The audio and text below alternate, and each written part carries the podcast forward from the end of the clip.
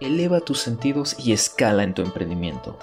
Radio Genera es un programa donde descubriremos que lo nuestro es ser emprendedores, líderes empresariales y que queremos convertir nuestras ideas en realidad.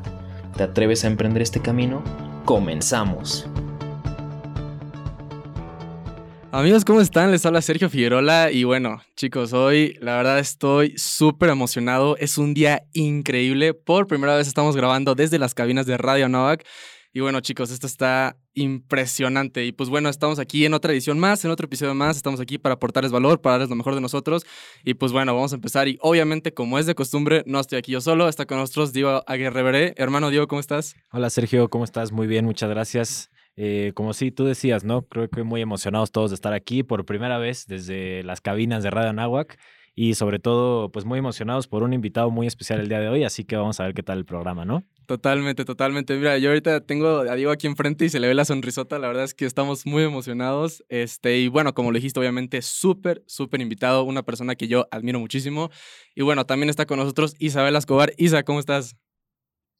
Hola chicos, es muy emocionante saber que ustedes están allá, hay que decir la verdad, yo sigo a distancia, pero muy pronto también estaré con ustedes por las cabinas y, y, me emociona muchísimo tanto el invitado, el programa y saber que ustedes ya están compartiendo, creo que va a estar increíble.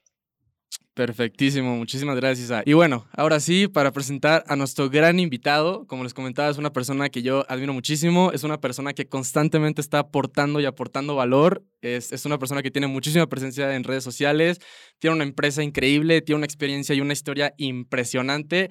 Y pues bueno, está con nosotros José Manuel Sardain. Sardain, muchísimas gracias por estar aquí. ¿Cómo estás el día de hoy? No, hombre, estoy muy feliz y honrado de estar aquí con ustedes y más sabiendo que es eh, el primer programa otra vez de regreso ahí que están grabando desde la cabina, así que qué padre, qué buena onda que ya, ya estén ahí de regreso y más que feliz y contento de estar acá con ustedes. Muchísimas gracias por esa presentación. De repente cuando me hacen esa presentación, yo es, ¿quién es, quién es ese invitado? ¿No? Así de, y qué, qué orgullo que, que pueda decir que, que estoy acá con ustedes y que tenga esa presentación. De verdad, muchas, muchas gracias. No, hombre, al contrario, gracias a ti. La verdad, pues bueno, yo para platicarles también un poco de por qué conozco tanto a Sardain, pues bueno, como les decía, es una persona que tiene mucha presencia en redes sociales y constantemente está dando cursos de aportación voluntaria, porque yo estoy totalmente de acuerdo que el dinero no tiene que ser una excusa. Pero bueno, mi gente, vamos a darle inicio a esto. Estamos aquí para aportarles valor, para darles lo mejor de nosotros. Así que bueno, para arrancar con esto, a ver, Sardain, aquí estamos el día de hoy para platicar, pues, qué es lo que empezamos a necesitar para conseguir un buen empleo. Entonces, hay que decir, pues desde que estamos estudiando, ¿qué es lo que podemos empezar a hacer para ya salir allá afuera y pues poder posicionarnos un poco arriba de un mundo tan competitivo? Claro, ve, lo curioso es esto, ¿no? O sea, creo que muchas veces ese buen empleo, muchas veces nos referimos al buen empleo que tenemos la idea que todos debemos de tener. El buen empleo corporativo, el buen empleo que debe de ser el que te dé el prestigio, esa carrera profesional.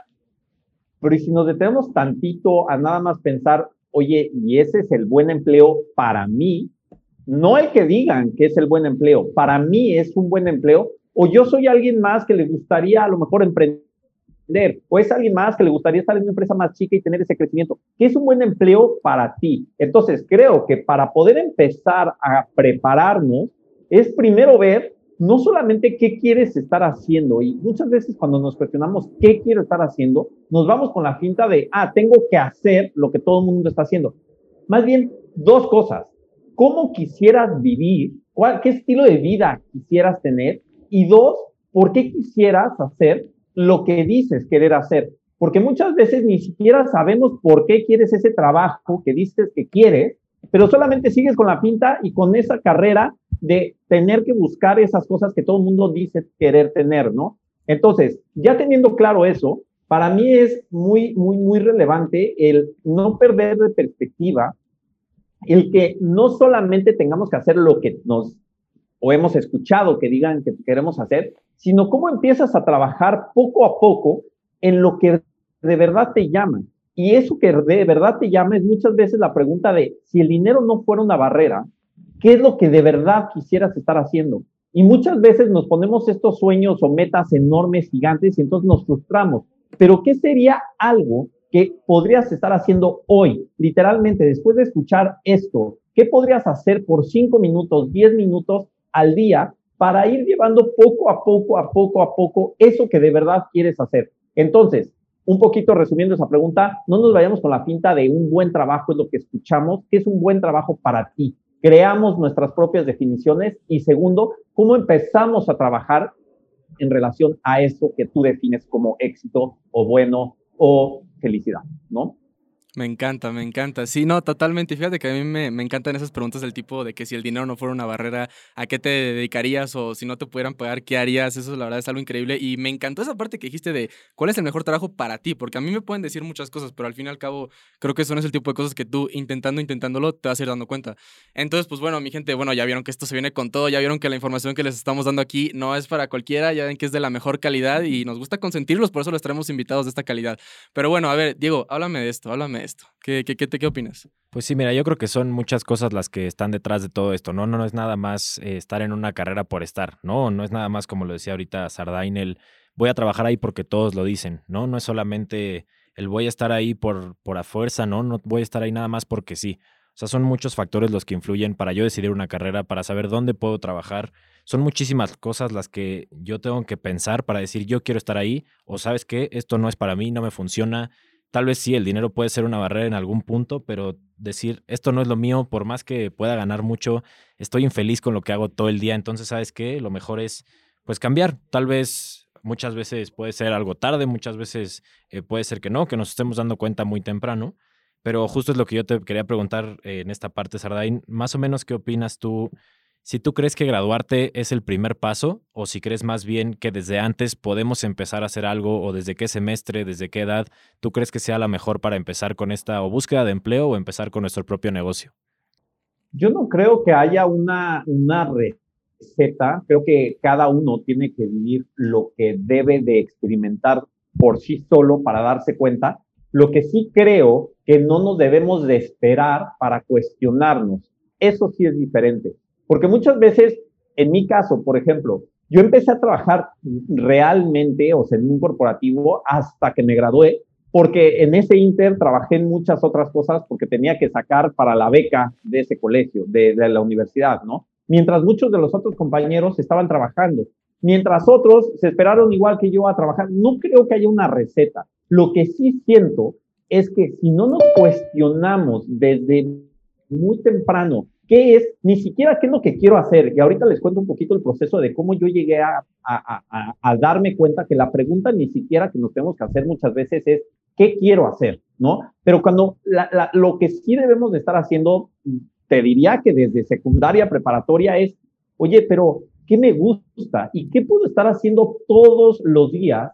Y eso es en serio, ¿eh? todos los días para poder acercarme un poquito más a ello. Y cuando digo todos los días no significa pues sí, pero quiero abrir mi empresa y entonces de un día para otro lo voy a lograr. No, pero ¿qué pasaría si en vez de dejar y estar viendo dos horas redes sociales como normalmente lo hacemos, de dos horas le bajas y le dices, ¿sabes qué? Voy a ver media hora y voy a dedicarle media hora de esas dos horas de redes sociales al día para en serio empezar a ver lo que de verdad me gustaría estar haciendo, ¿no? A lo que me gustaría realmente dedicarme, como decimos, sin que el dinero sea un elemento para estar pensando. Creo que entonces, contestando un poquito la pregunta, es, no hay recetas si debes de trabajar años antes, empezando la carrera a la mitad, saliendo.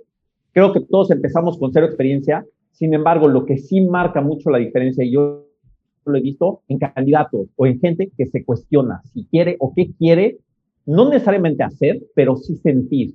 Y para mí esa es la pregunta más fundamental. Ya no es qué quieres estar haciendo, qué quieres sentir, qué estilo de vida quieres tener porque puedes estar ganando muchísimo, pero quieres sentir ese estrés, quieres sentir esa carga laboral, quieres sentir esa responsabilidad, o prefieres a lo mejor poner tu propio negocio en donde tienes a lo mejor una más mayor libertad, pero a lo mejor el estrés es diferente, ¿no? Porque no vas a estar recibiendo esos pagos mensuales, pero a lo mejor te puedes sentir mejor con esa incomodidad. ¿Qué quieres sentir? Y eso sí, cuestionarnos desde desde siempre, ¿no? ¿Qué es lo que quieres estar sintiendo? Me encanta, totalmente. La verdad es que increíble lo que nos estás compartiendo y bueno, o sea, totalmente de acuerdo. Creo que esa parte de, del estilo de vida es la que como que más te va a dar para que puedas seguir adelante. Y eso me recuerda mucho porque yo lo he compartido en episodios anteriores, pero yo siempre digo que yo tengo un mentor que me decía que si tú, tú puedes construir una empresa de millones de dólares, pero si no tienes un estilo de vida del que estés orgulloso, lo hiciste todo mal. O sea, de nada te sirve tener todo eso si tú no estás bien emocional, espiritual, físicamente, como lo quieras ver. Pero bueno, a ver, Isa, háblame de esto. ¿Tú qué opinas de, de todo lo que estamos diciendo? A mí me encanta porque justamente hace un par de días estaba con mi hermano hablando de este tema. Estábamos diciendo como, pues obviamente el dinero eh, para muchas personas o en general podemos verlo como algo muy importante y realmente sí ayuda en, varios aspectos. No, no podemos negarlo, pero eh, él veía a sus jefes y decía, es que hay un mito, hay un rumor en la empresa de que una mujer tuvo que pasar como 18 horas seguidas así para completar algo y que estaba al borde del estrés, estaba eh, en un breakdown prácticamente. Y entonces es como, realmente tenemos que, que equilibrar y creo que es justo lo que dices tú, Sardain. O sea, quieres, puedes tener todo ese dinero, pero ¿en serio quieres sentirte así o cómo quieres vivir y llevar tu vida? Entonces creo que, que es algo esencial lo que están diciendo, pero no creo que sea tan fácil de, de enfrentar porque la sociedad está muy estructurada para decirte, pues esto es lo que es el éxito, y es el dinero, y es la casa perfecta, y vestirse ejecutivo, cuando realmente no, no va por allí. Y quisiera saber cómo fue tu experiencia, si siempre lo tuviste claro, como desde, de verdad, de verdad, Sardaín desde el principio dijo, yo quiero sentirme bien, o fue un proceso de darte cuenta de cómo, cómo quieres vivir tu vida. Fue, un proceso y fue un proceso muy largo. Fue un proceso que me remonta literalmente desde niño y muy rápido. ¿Por qué desde niño? Porque yo tuve la fortuna de crecer en una de las familias más ricas de México. Literalmente crecí así. Sin embargo, de un día para otro, literalmente de un día para otro, eso se acabó. Le hicieron un fraude a mi familia y de pasar de tener todo, literalmente casas, restaurantes, coches, viajes, comida, pasea literalmente no saber si había comida en el refrigerador, pasea ni siquiera tener el dinero suficiente a veces para poder tomar el transporte público. Entonces, cuando pasa esto, cuando me cierran las puertas de la escuela y tengo que darme cuenta por primera vez qué es lo que en serio quiero sin que alguien me tenga que decir qué es lo que seguía, es la primera vez que sueño. Y este tema de sueño muchas veces cliché, ¿no? Pero nos tenemos que dar cuenta de eso que realmente soñamos. Y mi primer gran sueño, pues fue, necesito esa carrera profesional, quiero obtener, quiero recuperar un poquito eso que perdí. En ese inter también pasó no solamente esa pérdida económica, pasa un poco la pérdida familiar, porque varios miembros, pues al enfrentar esto, deciden eh, irse, orillarse hacia adicciones. Entonces, vivir todo esto me abrió los ojos de poder decir, no quiero esto, quiero algo mejor, pero para lograr eso mejor tengo que trabajar. Muy rápido, porque me puedo clavar acá mucho, pasaron años, años de la preparatoria, de la universidad, conseguir becas, trabajar en cualquier cantidad de cosas, cargando cajas como mesero, como garrotero, para poder pagar esa universidad y después poder recuperar aquello que había perdido. ¿Cómo lo recuperé? Entré a la firma de consultoría más prestigiosa a nivel mundial, que es McKinsey Company, y en ese momento que recupero todo, me doy cuenta que en realidad eso no me hacía feliz. Que todo lo que había luchado toda mi vida para tener, para recuperar el prestigio, el poder, el dinero, en realidad había sido solo un mito. A mí no me hacía feliz eso, o al menos ese estilo de vida de tenerlo, porque podría estar ganando mucho, pero estaba en juego mi salud y literalmente pasó en juego mi salud y abrí los ojos hasta que me tuvieron que operar porque se me había quemado el esófago, mucho por el estrés laboral y mucho por el estrés que había vivido años previos cuando pasó todo esto. Y cuando me operan, me doy cuenta que había hecho todo eso y había dado a cambio mi salud. Y es cuando dije, no quiero esto. Así que me doy a la tarea de enfrentar y buscar qué es de verdad lo que quería en serio sentir.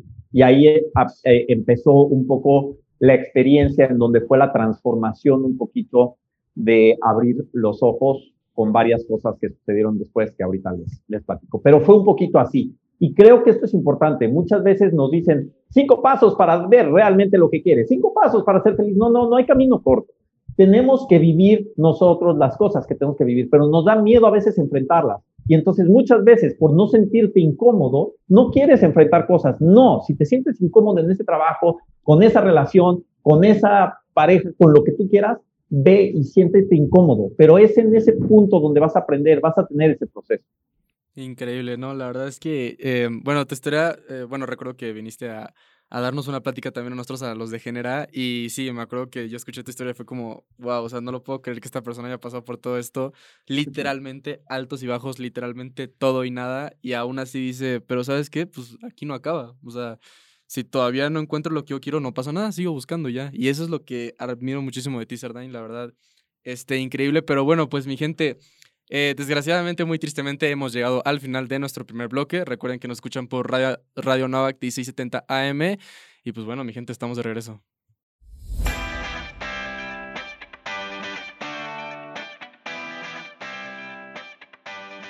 La gente piensa que la paciencia es la capacidad de esperar, pero no es así. La paciencia es cómo nos comportamos mientras esperamos. Así que por lo mientras, síguenos en nuestras redes sociales en Instagram como genera-uams y en Facebook como programa Generación. En breve volvemos.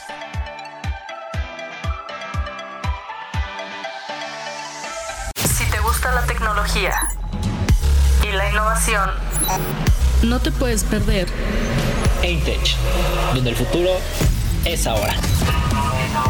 Todos los lunes a las 3 pm por Radio Nahuac 1670 AM y síguenos en nuestras redes sociales como arroba radio Eintech en Facebook, Twitter e Instagram. Eintech, donde el futuro es ahora. Radio Nahuac 1670